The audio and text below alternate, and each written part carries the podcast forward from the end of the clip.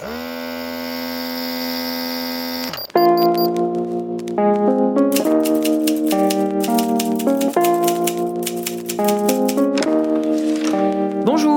c'est à vous. Bonjour, docteur Z. Allez, je vous en prie, installez-vous. Qu'est-ce qui vous amène? Je viens pour une consultation, une consultation littéraire. Je suis le docteur Z et je reçois des auteurs dans mon cabinet pour un podcast médico-littéraire. Je suis médecin, addict à la lecture et à l'écriture, à l'écoute des écrivains et des écrivaines. Ausculter leurs derniers romans, prendre le pouls de leur passion, examiner leur processus créatif afin de vous délivrer une ordonnance littéraire. Voilà mon autre serment d'Hippocrate. Placebo ou pas, j'espère que ces consultations littéraires vous feront le plus grand bien. Je reçois aujourd'hui, en ce 19 octobre 2022, dans mon cabinet littéraire, Étienne Kern, un patient de 38 ans, pour son livre Les Envolés, édité aux éditions Gallimard. Le 4 février 1912, Franz Reichelt, tailleur pour dames, se tue tragiquement, rêvant d'inventer un parachute qui sauverait des aviateurs. Il le teste en sautant de la tour Eiffel, sa chute, la première capturée par l'objectif des caméras. Bonjour Étienne Kern. Bonjour docteur. Alors, avant de me dire ce qui vous amène, j'ai consulté votre dossier, mon diagnostic concernant votre roman et au rêveur. À sa lecture, j'ai aimé la touchante évocation de cette vie sacrifiée. Votre voix si douce et indulgente qui nous dévoile ce doux rêveur. La triste scène fait écho aux nombreux envolés euh, de votre titre de livre, ceux qui ont chuté au péril de leur vie, ceux du début du siècle, mais aussi les proches du narrateur ou de l'auteur, matérialisés dans ce récit par les alternances de chapitres. Donc on a les années 1900 qui s'alternent avec les années 2000, le passé, le présent. C'est un livre dédié à ceux que l'on aime. C'est aussi un livre sur le deuil, le vide, la perte, indéniablement. Il me manque quelques éléments que j'aimerais compléter si vous le voulez bien. Donc nous organisons traditionnellement notre consultation médicale en trois temps. Le classique interrogatoire, je suis désolée pour le terme, c'est vrai qu'il fait un peu policier. L'examen clinique et aussi la conduite à tenir thérapeutique. Donc commençons par votre motif de consultation. Le, motif, le, point de départ du, du roman, c'est la rencontre avec ce personnage réel, Franz Reichelt, et plus précisément la rencontre avec ce film en noir et blanc, cette vieille vidéo qui a enregistré, comme vous l'avez dit, le moment de la chute. C'est un film qu'on trouve très facilement sur Internet, et il y a quelques années, je suis tombé dessus complètement par hasard. Je le connaissais pas, alors que je sais depuis qu'il est, qu est, très connu en réalité, qu'on le voit souvent, notamment dans des documentaires. Et j'étais tellement euh, bouleversé, fasciné, intéressé, ému. Enfin, ça m'a complètement remué cette, euh, cette trajectoire et, et, cet homme qui sourit, qui enlève sa casquette pour nous montrer euh, à quel point il est heureux et qui tourne sur lui-même pour nous montrer son parachute et qui une minute après est mort. C'est absolument saisissant. Et je me suis senti à la fois passionné et concerné par cette histoire, pour euh, ce que vous avez dit tout à l'heure, le, le, rapport au deuil, parce que euh, j'ai connu euh, plusieurs personnes qui sont, qui sont mortes en tombant, qui sont mortes de chute, et ça faisait écho à cette chute si spectaculaire et si mystérieuse de 1912. Voilà, donc le, le motif de ce livre et donc de cette consultation, c'est, c'est, ça m'est tombé dessus sans faire de, jeu, mais, oui. voilà, mauvais jeu de mots. Euh, c'était pas un, un calcul, c'était pas prévu, c'était oui. certes un vieux désir sans doute, mais mais c'était pas euh, calculé. C'est la, la rencontre de Franz Reichelt. D'accord, oui, c'était lors d'un éphéméride, vous disiez, Exactement. qui était tombé. Ouais. Euh... C'est ça, un site d'information sur Internet. C'était un 4 février. Ça s'est passé, l'histoire dont on parle, le 4 février 1912. Eh bien, le 4 février 2000, je sais plus. 16, 16 je crois, je 104 crois. ans après. Ouais. Euh, j'ai cliqué sur un lien sur Internet qui, qui à la fois racontait l'histoire et surtout montrait ces images. D'accord, on remerciera ce, oui. ce, clic heureux qui nous a permis euh, de nous envoler avec vos personnages. Donc cette idée, on voit euh, d'où elle vous est venue. Est-ce que ça a été toujours une envie de roman euh, Enfin, vous dites qu'il était un peu en vous, ce roman, mais euh, est-ce qu'il y avait un peu, euh, vous aviez appuyé sur ce thème-là en pensant aux deux personnages dont vous nous évoquiez, qui étaient parmi vos proches, qui, qui avaient chuté aussi. Est-ce que c'était une idée un peu élaborée de faire euh... Le désir de faire un roman est, sûrement euh, ancien, remonte à, à l'enfance. J'ai eu l'occasion de faire des livres avant, mais qui étaient des essais, mhm. des livres plutôt tournés vers, vers le savoir, la transmission d'un savoir. Et même si euh, les deuils qu'on a évoqués euh, m'ont évidemment euh, beaucoup marqué, je ne crois pas que j'aurais écrit directement sur eux. Il a fallu le rapport oblique, indirect, permis par cette vidéo, par cette histoire, pour essayer de mettre des mots sur d'autres envolées. Donc vous avez évoqué vos antécédents littéraires, c'était euh, les essais. Euh, je sais que vous les avez démarrés euh, depuis 2009, souvent avec votre épouse Anne Bockel. Est-ce que vous souhaitez évoquer un peu ces, multiples titres hein? Oui, mais je, peux vous dire à, quel point c'était merveilleux en fait d'écrire à quatre mains avec Anne, mon épouse, qui est pro de lettres comme moi, qui a comme moi à cœur de transmettre un émerveillement devant euh, la littérature, les livres, la langue française, les écrivains. Et euh, dès que cette occasion s'est présentée à nous, on a été très heureux de pouvoir euh, prolonger l'expérience de la salle de classe avec un public différent, en général plus, plus adulte, à qui on a essayé de présenter la littérature d'un point de vue, on va dire, incarné, d'un point de vue humain. Donc on a commencé avec un sujet euh, très incarné, puisqu'il est question des, haines d'écrivains, des rivalités, des jalousies, des rancœurs, des désaccords pour des raisons esthétiques ou des désaccords parfois purement personnels, pour des jalousies liées à l'argent, liées aux histoires amoureuses, etc. Et donc plein d'anecdotes en fait qui permettent de, saisir les écrivains dans leurs relations et donc de faire vivre tout un, tout un monde et de donner une couleur euh, et une épaisseur aussi humaine à ces livres qu'on aime tant, mais qui parfois sont, sont un peu intimidants parce qu'ils nous paraissent un peu inaccessibles, un peu loin. Mais quand on passe par, euh, par la vie de l'auteur, on a parfois une forme de, de porte d'entrée ou de, de, tremplin vers, euh, vers l'œuvre elle-même. Et après les haines d'écrivains, on a poursuivi avec euh, un livre sur les parents d'écrivains. On s'intéressait à une question qui est très périphérique, c'est comment est-ce que des parents d'écrivains, qui en général sont très éloignés de la vie littéraire, peuvent vivre la vocation de leur enfant. Et en général, ça se passe pas très bien parce que nul n'est prophète en son pays, et que des parents qui ont vu l'écrivain euh, bébé, euh, qui ont changé ses couches, etc., ont du mal à, comprendre pourquoi euh, d'un coup le monde entier, ou peut-être pas le monde entier, mais beaucoup de gens se, passionnent pour les productions de leur enfant. Et il y a plein d'anecdotes comme ça. Enfin, je peux en raconter une si vous voulez. C'est par exemple Michel Tournier qui raconte que, alors que François Mitterrand, président de la République, annonce une venue chez Michel Tournier, Michel Tournier prévient sa mère et sa mère, en réalité, a, fait le repas pour, euh, pour Tournier et Mitterrand. Et la mère de Tournier lui a dit Mais enfin, pourquoi est-ce que le président de la République euh, vient te voir? Et Tournier lui répond Mais maman, puisque je te dis que je suis célèbre. Euh, très très belle anecdote. J'avais entendu que les écrivains disaient qu'il n'était jamais conseillé d'avoir un écrivain dans sa famille parce que souvent, justement, il le passe, euh, il passe au scan euh, tous ses proches. Euh, C'est un enjeu évidemment quand l'écrivain ou l'écrivaine, bien sûr, se, livre à l'autobiographie, parce que les parents se retrouvent quand ils sont encore en vie, se retrouvent concernés. Et on a plein d'histoires comme ça sur la mère de Simone de Beauvoir, qui a vécu assez longtemps pour pouvoir lire ou au moins parcourir les mémoires d'une jeune fille rangée, par exemple. Revenons aux Envolées, donc, euh, qui a été publié en août 2021 euh, chez Gallimard. Je crois que ça a mis quelques temps, quelques années. Euh, quel a été votre rythme, votre hygiène de vie? Comment vous avez organisé Alors j'aimerais pouvoir vous dire que j'ai un rituel d'écriture parce que je pense que ça peut vraiment aider. mais non, j'ai fait ça à l'arrache, comme j'ai pu, dans, les trous de, de la vie professionnelle. Comme souvent d'ailleurs. Comme souvent, hein, oui, en tout cas quand on commence.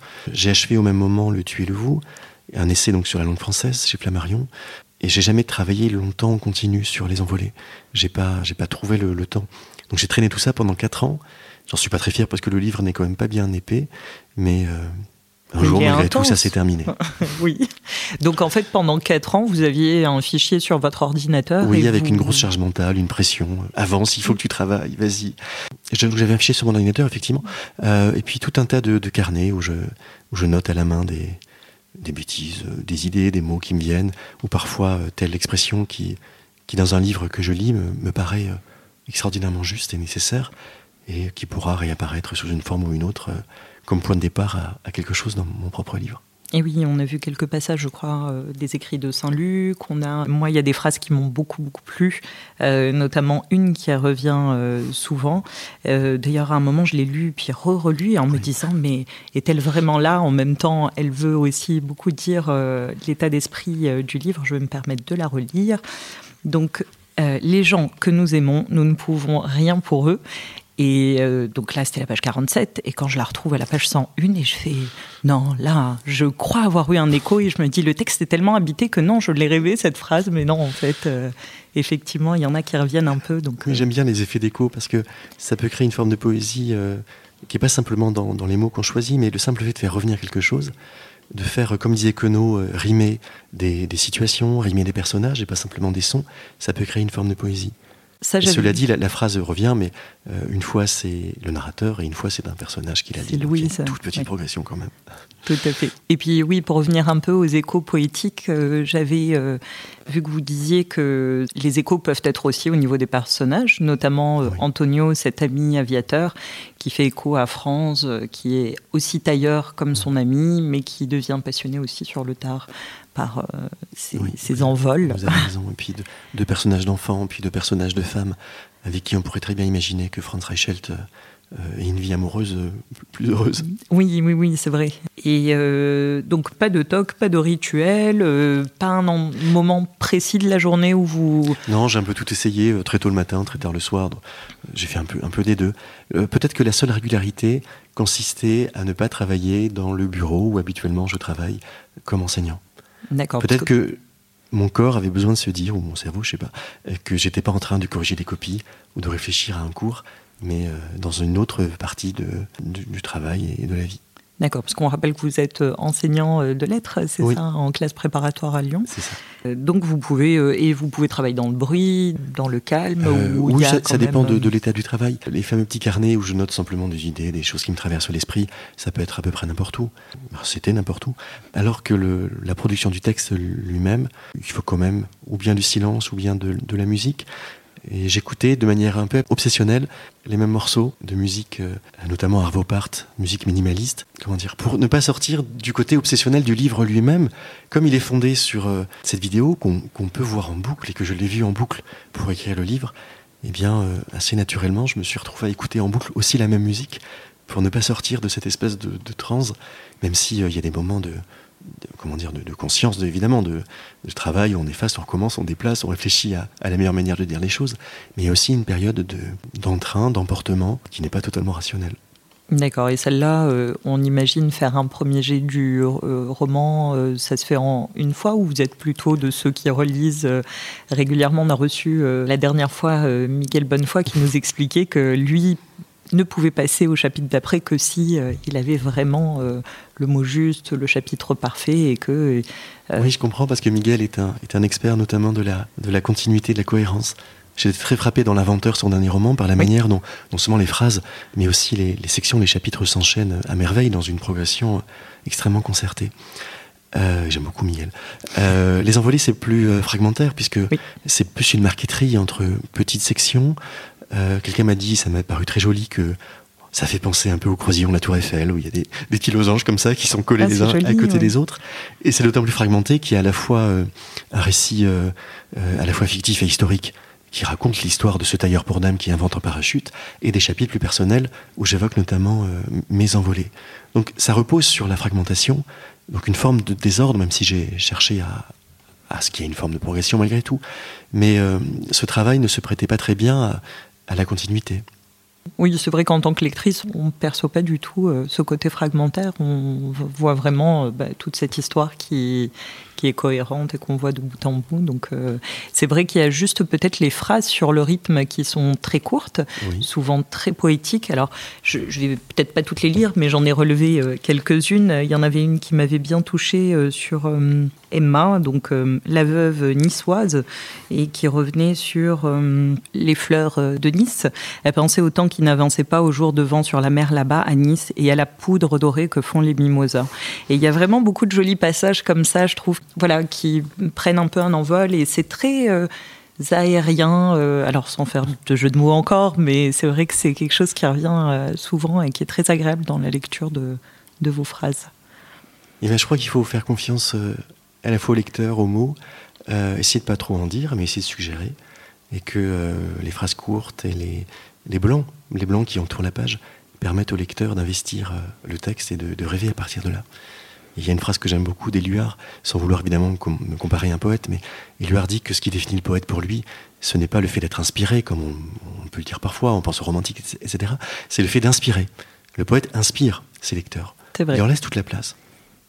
Euh, sur l'échelle numérique de la douleur, entre 0 pas mal du tout et 10 douleur insupportable, quelle note vous attribueriez à, l'écriture de ce roman? C'est difficile de, ne retenir qu'une seule note parce que euh, il y a une intensité absolument variable mhm. dans, dans, la conception. Euh, il y a des moments d'exaltation, surtout au tout début, quand on a l'idée, que l'idée nous paraît évidente, et là on est tout content, donc il n'y a absolument aucune douleur, même quand les heures de travail s'accumulent. Et il y a les moments de, doute, où on se dit qu'en fait ça va pas du tout, que ça intéressera personne. Quelle drôle d'idée de parler de moi alors que c'est un livre sur Franz Reichel. Enfin, les moments de doute. L'attente des réponses des éditeurs aussi, euh, s'il faut l'intégrer au processus, crée de la douleur, de la déception. Et les refus créent de la déception. Donc s'il fallait une moyenne, bah, je vous dirais 5 sur 10 pour faire euh, une moyenne absolument euh, équilibrée entre tous ces moments très différents et d'intensité très variable. D'accord. Bon, les douleurs peuvent être euh, intermittentes, hein, donc euh, nous acceptons euh, la moyenne. Et d'ailleurs, bah, peut-être je vais rebondir sur le fait que bah, vous avez attendu les éditeurs. Alors, comme quoi, le doute peut exister en étant couronné du concours du premier roman. Donc, félicitations. ce prix qui a été décerné en mai dernier. Vous avez envoyé à plusieurs éditeurs. Comment ça s'est passé? Oui, alors c'est une longue histoire. J'ai eu beaucoup de chance parce que au début, au point de départ, je connaissais déjà Charlotte Fournesson, qui est mon éditrice chez Gallimard. Je la connaissais du temps où je faisais des essais chez Flammarion, parce qu'à l'époque, elle travaillait en sciences humaines chez Flammarion. Et lorsqu'elle a quitté les sciences humaines pour passer en fiction, d'abord chez Lattès, avant d'aller chez Gallimard, elle m'a écrit, comme à d'autres personnes, en disant euh, Si un jour tu as un manuscrit, euh, on, en parle. Et quand euh, cette idée d'écrire sur Franz Reichelt m'est venue, j'ai eu la chance de pouvoir la, lui soumettre très vite et elle m'a accompagné. Elle m'a accompagné, mais à partir d'un moment, ça a été un peu compliqué parce qu'elle est passée chez Gallimard, où euh, les règles du jeu sont assez complexes parce qu'il y a tout un feuilletage euh, hiérarchique, et puis il y a le comité lecture, et il faut que le PDG accepte, etc.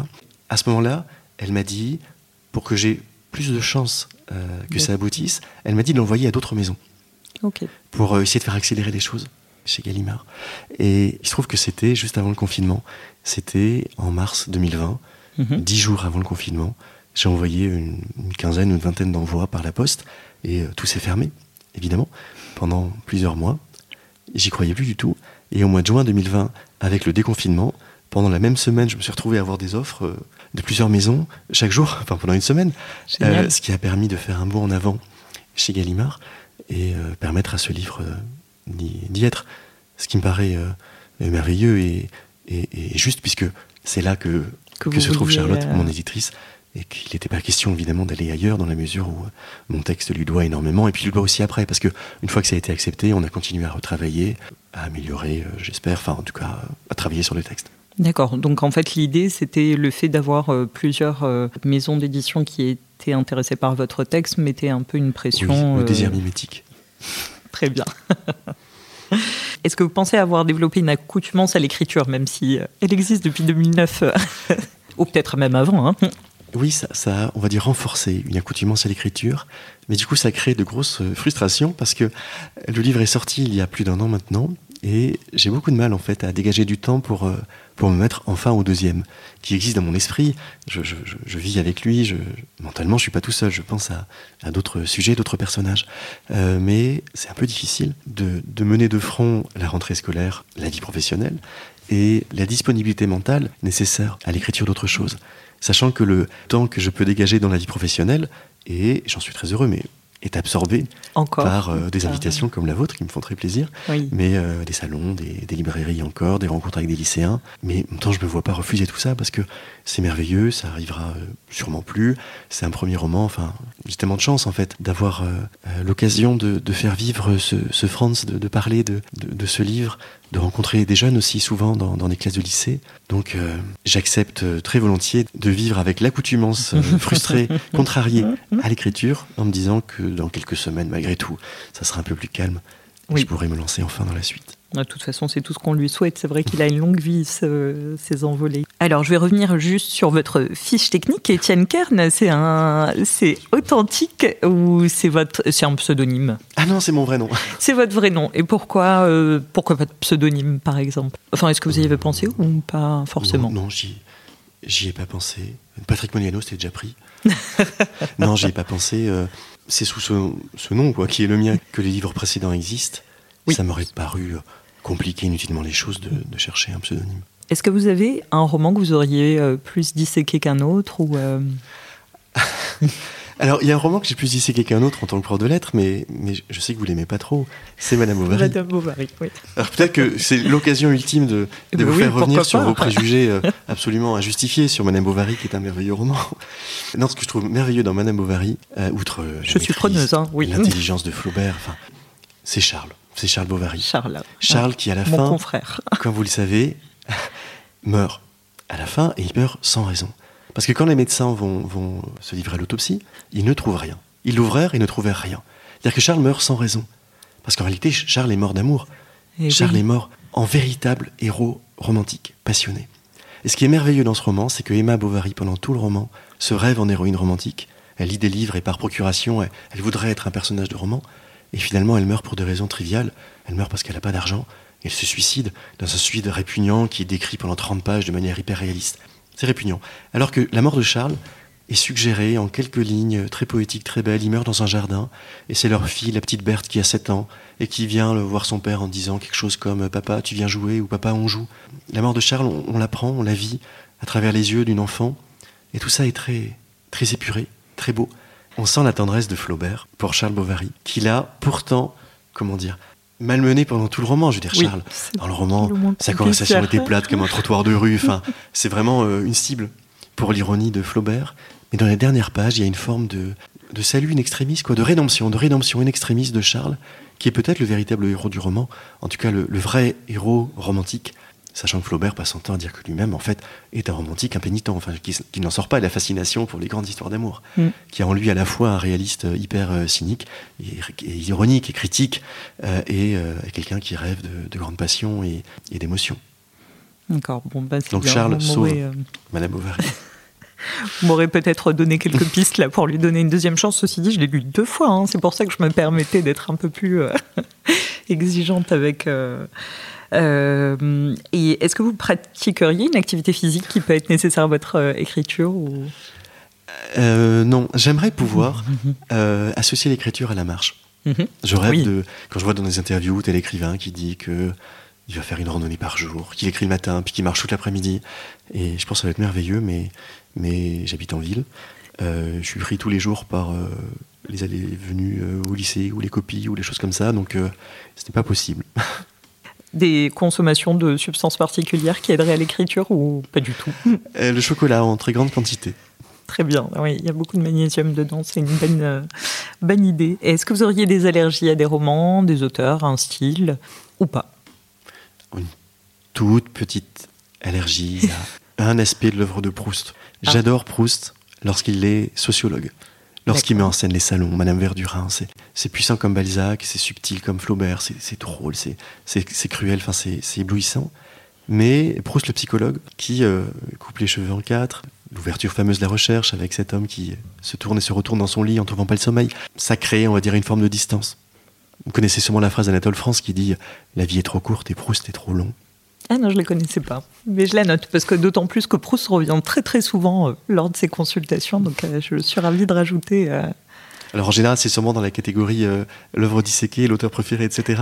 Et non, figurez-vous que c'est surtout dans les allergies, en fait. hein. C'est celui qu'on n'arrive pas à lire, celui qui nous tombe des mains. Vous, en fait, en l'occurrence, ça serait plus une petite intolérance. donc, c'est-à-dire qu'il n'y a pas urgence ou allergie vitale. Donc, si Non, non. on peut. Ça se soigne très bien par la, par la fréquentation de Proust lui-même. Voilà. Il est lui-même le remède. Auriez-vous un traitement de fond littéraire, un ouvrage ou des auteurs qui vous suivraient, que vous aimez euh, retrouver euh, régulièrement?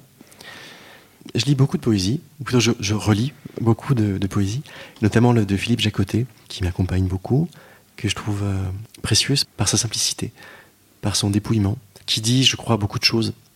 C'est pas un lyrisme exalté, flamboyant, c'est un lyrisme en demi-teinte qui doute et qui du coup me paraît beaucoup plus moderne, écrit après-guerre, la deuxième moitié du XXe siècle. Voilà, c'est un auteur qui me parle beaucoup et dont j'ai à cœur de, parler quand je peux à mes, à mes étudiants. Notamment un recueil qui s'appelle Le Son. Et Le Son est un recueil sur la, sur la mort, sur le deuil, qui a comme point de départ la mort du beau-père de, de Jacoté, le, père de sa femme. Et vous avez des poèmes euh, très justes, en fait, très, très humbles et très, très honnêtes sur euh, l'expérience euh, du grand âge et, de la maladie, et puis de la mort de, cet homme qui a compté pour, pour Jacoté. Ils sont des textes très courts aussi, très accessibles, pas du tout intimidants. intimidants, si, par, la gravité, par, l'enjeu. C'est pas, pas une littérature joyeuse, une littérature hantée habité par la mort, mais qui m'accompagne beaucoup. Alors, si je puis me permettre, ça me fait euh, penser à des associations. Alors, ça, c'est la déformation professionnelle. Je fais un petit clin d'œil à mes confrères euh, de Sciences Po euh, où je travaillais, donc une équipe de psychologues et de psychiatres. Donc, on est surtout axé sur la santé mentale. Et il y avait beaucoup de signifiants qui étaient évoqués. Et là, en vous écoutant, je vais faire quelques petits ponts. Alors, j'avais Emma. Je trouvais que c'était un super personnage. Alors, outre le pont avec Bovary, mais c'était le vol. Emma m'évoquait le vol. Alors, euh, bien sûr les envolées, mais surtout une vie volée, parce que je, trouve que votre positionnement a été très intéressant, voire féministe. Je sais que vous avez parlé d'elle en disant que elle subissait, mmh. que c'est vrai que c'est une euh, femme à qui euh, croisait à plusieurs reprises l'amour, mais qui s'est un peu bornée à l'obsession de ces hommes qui voulaient mmh. parfois son bonheur à elle malgré elle. J'avais aussi la Tour Eiffel, alors parce que j'ai entendu un de vos entretiens où la personne qui discutait avec vous avez fait le petit clin d'œil sur Louvois, le square Louvois et, et, et J'avais trouvé euh, le lien superbe. Euh, vous vouliez peut-être réagir ben euh. Je commence par, par Emma. Oui, Emma est un personnage qui, qui est victime, qui est, qui est mal aimé. Deux hommes l'aiment, Antonio, son mari, puis Franz. Mais ils sont très masculins, en cela qu'ils sont très puérils, complètement obsédés par leur idée fixe, qui est l'aviation en elle-même pour Antonio, parce qu'il construit son avion et il meurt dans un crash, et ça c'est absolument historique, et euh, Franz qui veut euh, créer ce parachute, qui est obsédé aussi du coup par l'aviation, mais moins directement. Et pour Franz, Emma, c'est un peu euh, une sorte de trophée, de symbole. C'est celle qui est liée à l'aviation. C'est la veuve de son ami aviateur. Et Emma, la pauvre, n'est pas aimée pour elle-même. Elle est presque transparente. Et on comprend que ce soit une situation injuste pour elle, une situation tragique pour Franz, parce que Franz éloigne Emma de lui en voulant lui montrer son amour, mais il le montre maladroitement. Parce que ce parachute, il le fait pour elle, mais euh, ça ramène Emma à ce motif de l'aviation qui lui a déjà pris son mari, et elle, elle veut qu'on lui parle d'autre chose. Elle ne peut pas entendre parler d'avion. C'est un cadeau malgré elle. Et d'ailleurs, vous le dites euh, à un moment où n'y aurait-il donc personne pour s'intéresser à elle et à elle seule sans se sentir entraînée quelque part du côté du ciel? Peut-être avait-elle rêvé et viendrait lui dire que rien de tout cela n'avait eu lieu. Elle attendait, s'agrippait à cet espoir que vraiment il l'aime finalement pour elle-même et pas pour euh, le mirage qu'elle représente. C'est ça. Franz est, aveuglé par sa passion et, du coup très maladroit. Et sur la question des, signifiants, alors oui, la Tour Eiffel, c'est Barthes qui dit que la Tour Eiffel est le signifiant pur. Ah. On lui fait dire ce qu'on veut. Et donc, euh, parce que moi, j'ai, je lui ai fait dire quelque chose. Hein, il y a tout, tout ce film, euh, le film s'appelait Eiffel, qui part du principe que la Tour Eiffel est un A majuscule, qui serait ah. une déclaration d'amour de Gustave Eiffel à une femme dont le, prénom commençait par un A. Euh, moi, ce qui m'a beaucoup parlé dans, dans la Tour Eiffel, je raisonne en prof de lettres, c'est que Apollinaire, le poète, dans le premier poème d'Alcool, en 1913, un poème qui s'appelle Zone, parle de la Tour Eiffel. C'est le vers célèbre Bergère ô Tour Eiffel, et associe précisément la Tour Eiffel aux avions. Alors il dit pas avion, il dit aéroplane, comme on dit à l'époque, mhm. mais il y a un aéroplane qui tourne autour de la Tour Eiffel, dans le poème d'Apollinaire. Ce poème est écrit en 1912, la même année ah. hmm. que celle où Franz Reich, que aussi l'année du Titanic, si on veut chercher des signifiants, je veux dire la catastrophe. la même année que la mort de Franz Reichelt, Apollinaire associe la Tour Eiffel aux avions, et je trouve ça très beau. Et ça dit aussi à quel point c'est moderne pour, pour l'époque. Euh, les, avions, les aéroplanes, c'est hyper moderne. En, 1912, on est dans les toutes premières années de l'aviation. La Tour Eiffel, qui date de 1889, est encore assez jeune, elle a, elle a 20 ans. Euh, et Apollinaire associe précisément ces deux lieux de la modernité, la Tour Eiffel, les avions, dans ce poème qui est un peu le poème inaugural de la modernité littéraire, parce que Alcool est un recueil qui change beaucoup de choses. Et notamment, c'est le premier, ou en tout cas l'un des premiers, à faire disparaître la ponctuation dans la poésie. Ce qui fait que les pauses, les, respirations sont laissées à l'appréciation du lecteur, et ça donne encore plus de place, encore plus de blanc pour, euh, pour, la, pour la rêverie des lecteurs. Donc voilà, ma machine à interprétation associée Tour Eiffel, avion, poésie, avec Apollinaire. Et oui, c'est ce que vous disiez, c'est que souvent, enfin, tous ces signifiants vont bien au-delà de ceux auxquels vous aviez pensé. Enfin, alors Eiffel, mais est-ce que c'était pour lui c'était un peu comme une fée, comme une magicienne et, qui aurait des ailes qui l'auraient aidé à voler euh, avec ce parachute qui n'a pas fonctionné, mais c'était plus voilà ce, côté-là un peu plus euh, ailé que j'avais vu, mais c'est vrai que je trouvais ça euh, intéressant d'avoir associé la Tour Eiffel, oui. Aérien, oui. Et je trouvais qu'il y avait aussi euh, bah, donc Louvois. Euh, on revient à, cet entretien là que vous avez eu. Oui, alors j'ai une pensée euh, pour Nicolas Mouton, libraire à Argenteuil, qui est, qui est un ami que j'aime beaucoup, qui est l'un des tout premiers à m'avoir reçu pour ce livre en septembre dernier, et qui aime beaucoup le, les questions d'interprétation, et qui se demandait si le square Louvois, qui est le lieu où Franz Reichelt, mon personnage, va se promener, a un sens, et s'il faut y entendre le verbe louvoyer. Franz louvoie voit dans la vie, il le voit entre deux personnages féminins, etc. J'aime beaucoup cette idée, mais si elle est présente dans le texte, peut-être elle n'est pas du tout consciente, parce que mhm. pour moi c'est complètement arbitraire et euh, concret. Il se trouve que le square Louvois est le square le plus proche de la rue Gaillon, qui est la rue où habitait le véritable Franz Reichelt, et qu'à un moment je suis allé sur Google Maps, j'ai regardé où mon personnage pouvait aller se promener, et c'est donné le square Louvois. Mais ce qui est dans les textes dépasse euh, les auteurs, et on, les reçoit et on les, on les déploie, les déplie comme on veut. D'ailleurs, pour la rue Gaillon, je peux continuer, il y a là aussi euh, euh, un signifiant assez, assez amusant, c'est que... Oui, allez-y, parce que moi aussi j'en avais un sur là. le quartier général de l'Académie Goncourt, ah, bah depuis, euh, le même. toujours, c'est Place Gaillon, le restaurant de Rouen, mhm. Place Gaillon. Et la Place Gaillon se trouve évidemment dans la continuité de la rue Gaillon, où habitait mon personnage, à 30 mètres, 40 mètres maximum.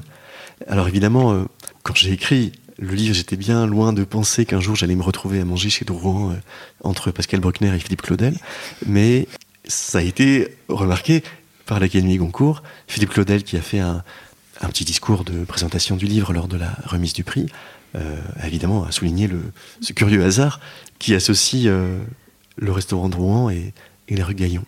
Eh bien, c'était tout à fait le même. Et je peux même continuer. Oui à la suite de, de, ce repas chez Drouin, euh, Didier Decoing, qui est le président de l'Académie Goncourt, allait me, me, dire au revoir. Et d'un coup, il a remarqué qu'il y avait une plume, une plume, plume d'oiseau par terre. Je pense que la plume était sortie d'un fauteuil.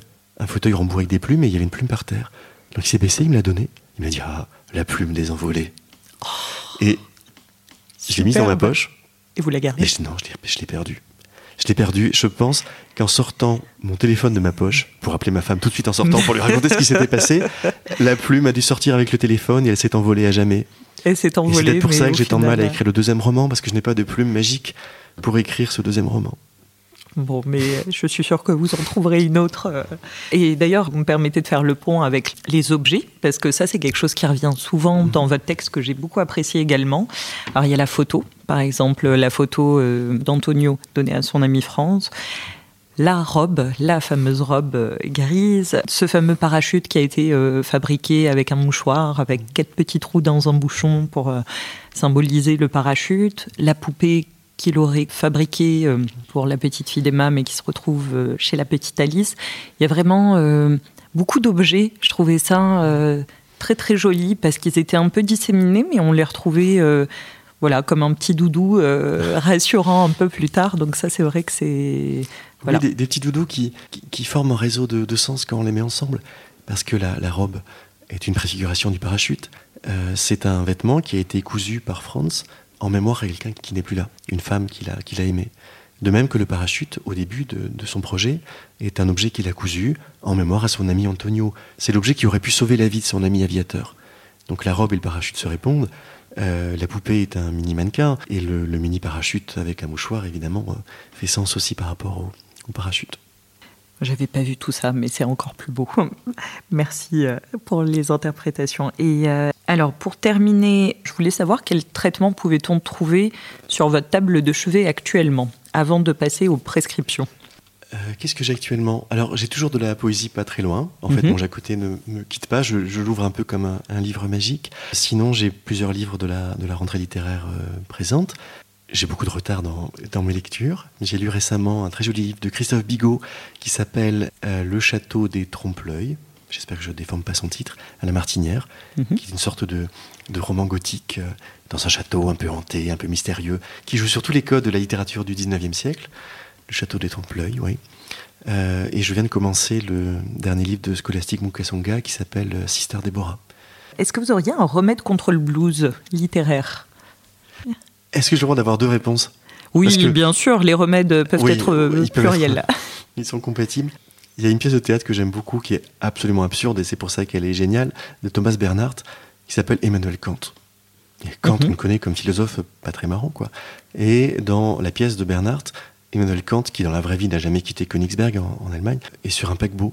Mhm. C'est complètement anachronique, il est sur un paquebot, il va à New York, il est là avec sa femme, Madame Kant, alors qu'il n'y a jamais eu de Madame Kant. Il a un perroquet qui s'appelle, je crois, Friedrich, mhm. comme Nietzsche, je pense. C'est l'art de l'absurde.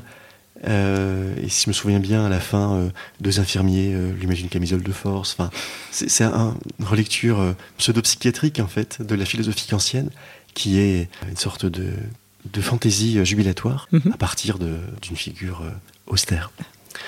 Et j'aime beaucoup un, un, roman graphique qui est devenu un merveilleux film, qui s'appelle Tamaradrou, de Posy Simons, qui est devenu un film par Stephen Frears, je crois. Le roman graphique et, et le film mettent en scène une, un couple, le mari est écrivain, un succès, il écrit des polars, et euh, sa femme tient une sorte de pension pour écrivains.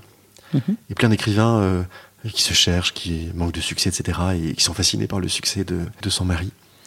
Et euh, tout ce petit monde est, complètement perturbé par l'arrivée dans la maison d'à côté de Tamara Drew, qui revient en village après des années d'absence, et qui est devenu un top modèle incroyable, et donc ça perturbe tous les équilibres dans cette pension pour écrivain. Et c'est d'une drôlerie et aussi d'une finesse et d'une profondeur qui font de ce film un, petit chef-d'œuvre. Et, j'y reviens très souvent pour euh, m'amuser aussi de, des ridicules de la vie littéraire. Euh, mais même au-delà de la littérature, c'est extrêmement efficace comme machine comique. C'est un vrai petit plaisir. Euh, il faut voir le film ou lire le roman graphique. Tamara Drew.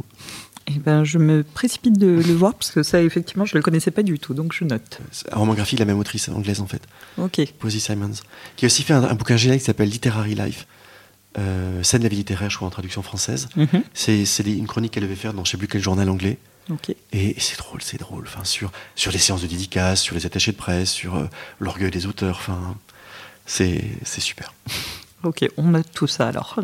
Juste, je voulais revenir sur l'examen clinique. Alors, votre texte, le pouls, la prise de pouls, euh, quel a été le retour euh, une fois le texte publié? Vous nous avez parlé des rencontres en librairie, notamment celle d'Argenteuil, les prix euh, qu'il a eu, parce qu'il a également eu le prix Talent Cultura. quel a été votre sentiment là lors de ces rencontres avec le public? Le sentiment que je retiens, et ça m'a beaucoup étonné, c'est que les rencontres ne se ressemblent jamais. Qu'après une quarantaine de rencontres, euh, les questions sont toujours un petit peu différentes. Évidemment, les personnes sont, différentes, de nouveaux visages. Et c'est l'occasion pour moi d'associer ce livre à de nouveaux visages sans cesse et, ça démultiplie le, cette espèce d'engagement humain qu'il y a dans, l'écriture. Mais ça met une pression pour la suite parce que je visualise tous ces gens qui m'ont écouté, qui avaient l'air parfois contents du livre. Je les imagine euh, recevant le futur deuxième et je me dis, ah, mais je vais les décevoir, ça va être terrible. Il y aura forcément plein de nouvelles autres personnes qui, elles, seront ravies. Donc, euh. Souhaitons-le. Eh bien, écoutez, bah, pour terminer cette passionnante rencontre, on va terminer avec la conduite à tenir euh, thérapeutique, parce que quand on va chez le docteur, on adore sortir avec une ordonnance. Est-ce que votre éditrice, euh, Charlotte Van Essen, vous aurait prescrit, vous nous avez dit qu'elle elle avait accompagné ce texte lors de son écriture et au-delà? Oui, elle m'a surtout encouragé à, elle me livrait un peu plus dans, le texte. C'est-à-dire que dans les premières versions du manuscrit, euh, il n'était pas question de, mon grand-père et de cet ami Muriel, les gens dont je parlais tout à l'heure.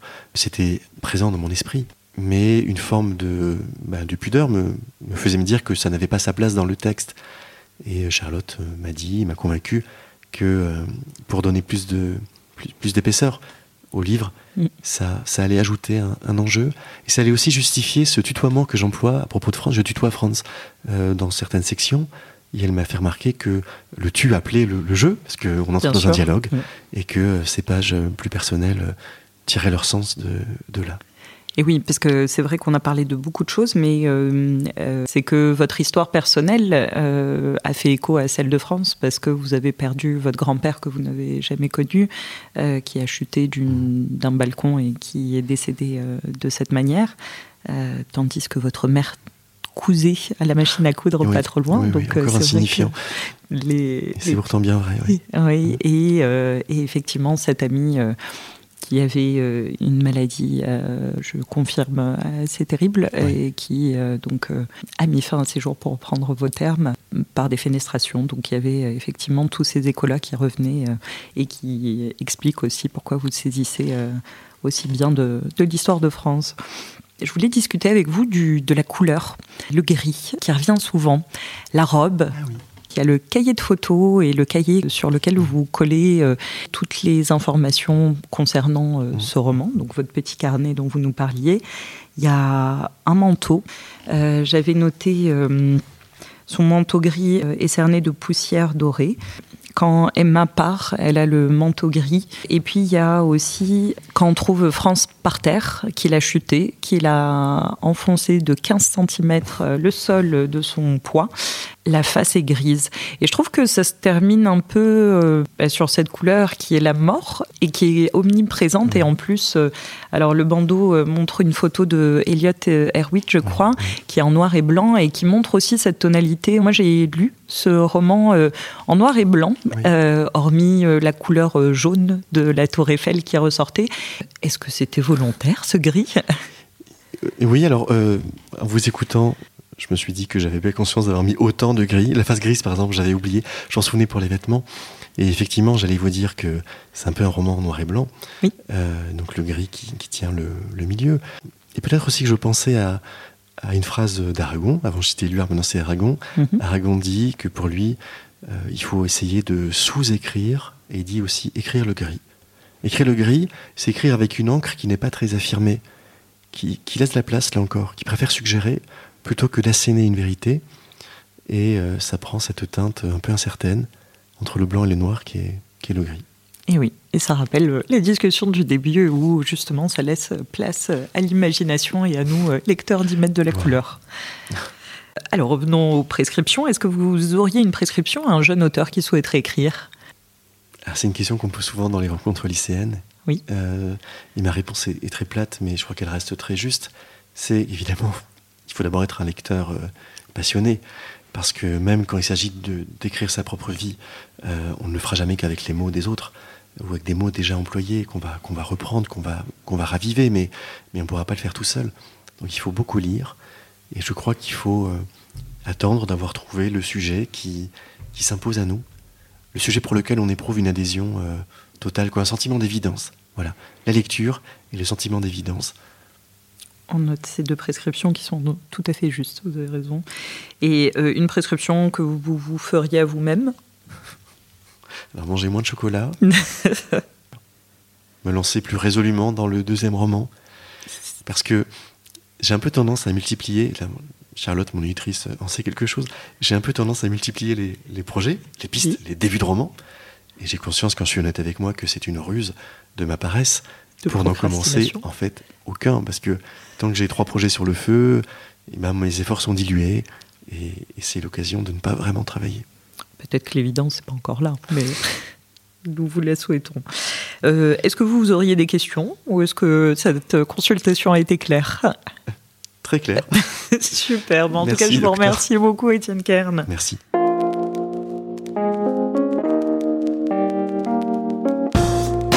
Prenez soin de vous et n'oubliez pas que la seule règle pour écrire, c'est d'inventer les vôtres. À très vite pour une nouvelle consultation.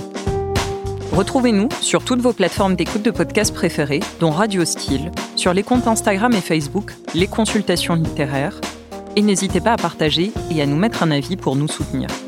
Si vous avez des envies d'auteur ou des coups de cœur de lecture, contactez-nous par mail sur contact radio.style.